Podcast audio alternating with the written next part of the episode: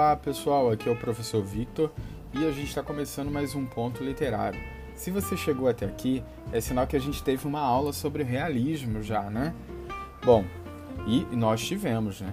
Tivemos uma aula sobre realismo na Europa, onde a gente falou, né, das características desse movimento, né, desse movimento cultural, né, que caracterizou e marcou a segunda metade do século XIX.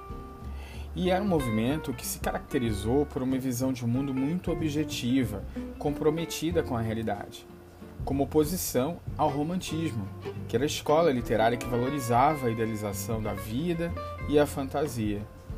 A gente, inclusive, falou de um romance muito importante chamado Madame Bovary, do Gustave Flaubert, que foi o primeiro escritor a escrever um romance realista. Vamos lembrar aqui de algumas características do realismo né, no campo da literatura, tendo em vista que o realismo também é, se apresenta na pintura, por exemplo. Então, no campo da literatura, onde a vertente realista teve uma grande força, a gente pode é, elencar algumas características bem pontuais. A primeira delas é a narração em terceira pessoa. A segunda, a análise psicológica dos personagens. A terceira, as descrições detalhadas de pessoas e situações. A quarta, a exibição de fracassos humanos, traições, comportamentos controversos miséria. Né? E uma outra característica importante é o embasamento na ciência. A gente não pode esquecer que há, é, é um período né, dominado por teorias como o positivismo, darwinismo, empirismo, o evolucionismo, enfim, né, muitos ismos que marcam esse período. Bom, Agora, vamos falar um pouquinho sobre ele, sobre Machado de Assis, né? Que é impossível falar em literatura brasileira, em realismo brasileiro, sem falar de Machado de Assis, né? Nosso maior autor. Então, ele é considerado gênio por muitos e escreveu é, obras-primas da literatura ocidental. Duas a gente comentou em sala de aula, uma é o Dom Casmurro e a outra Memórias Póstumas de Brás Cubas, que é justamente o romance que marca o início do realismo no Brasil. O Machado de Assis é um escritor né, de origem humilde e ele, ao longo da sua vida, tem uma trajetória ascendente. Né? Ele foi criado num morro que existe até hoje, chamado Morro do Livramento, no Rio de Janeiro. Teve pouco acesso aos estudos, porque precisou ajudar, é, trabalhar para ajudar nas contas de casa. Bom, a, o Machado de Assis ele começa é, a sua carreira literária quando ele tem uns 15 anos, né? E ele publica um soneto, um soneto no periódico dos pobres. E essa foi a estreia dele no meio literário. Mal sabia ele que viria a marcar, né, a literatura brasileira. Machado teve várias facetas. Uma delas foi é, como um censor teatral. Ele também trabalhou no teatro, né? E também trabalhou numa revista chamada Espelho, onde ele publicou várias críticas teatrais. Então a gente está sabendo aí algumas coisas sobre a vida do Machado de Assis. Né? O Machado de Assis ele teve um grande amor, né? a dona Carolina Augusta Xavier de Novaes. Ela foi o grande amor da vida do Machado de Assis e eles viveram juntos por 35 anos. Depois que a dona Carolina faleceu, o Machado sofreu perdidamente. Né?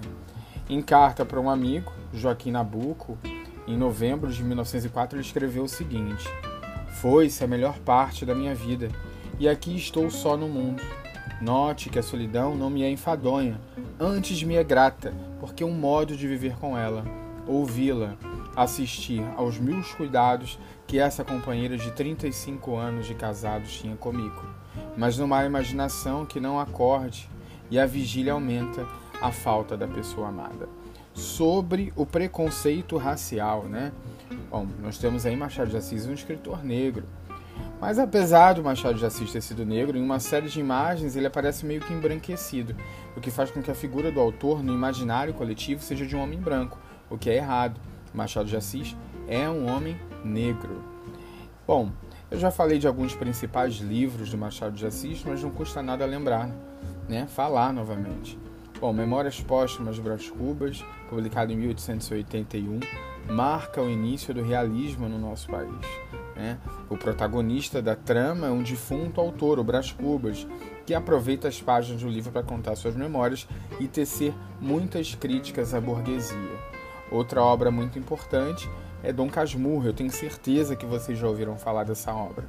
Né? Quem nunca ouviu falar do triângulo amoroso entre Bentinho, Escobar e Capitu? Né? Não necessariamente nessa mesma ordem. Acho que é o triângulo amoroso mais famoso da literatura brasileira. Tudo contado pelas memórias, através das memórias do Bentinho. Né? Enfim, a memória é algo muito importante na obra do Machado de Assis. Né? Através da memória, a gente tem contato com várias histórias, com vários caminhos e com a complexidade das relações humanas. Ou seja, o é, é, Machado de Assis foi um escritor ímpar, único, incrível que a gente não pode esquecer quando a gente está estudando realismo é que o realismo trata, né, é uma reação ao subjetivismo romântico. A gente não pode esquecer disso nunca, né?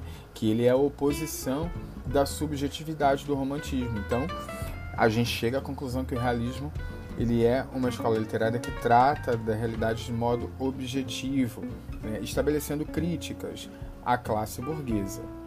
Bom, eu espero que nosso bate-papo aqui tenha sido legal, bacana para vocês, porque para mim foi bastante. Eu quero terminar com uma frase do Machado de Assis, que é a seguinte: Eu gosto de catar o mínimo e o escondido, onde ninguém mete o nariz.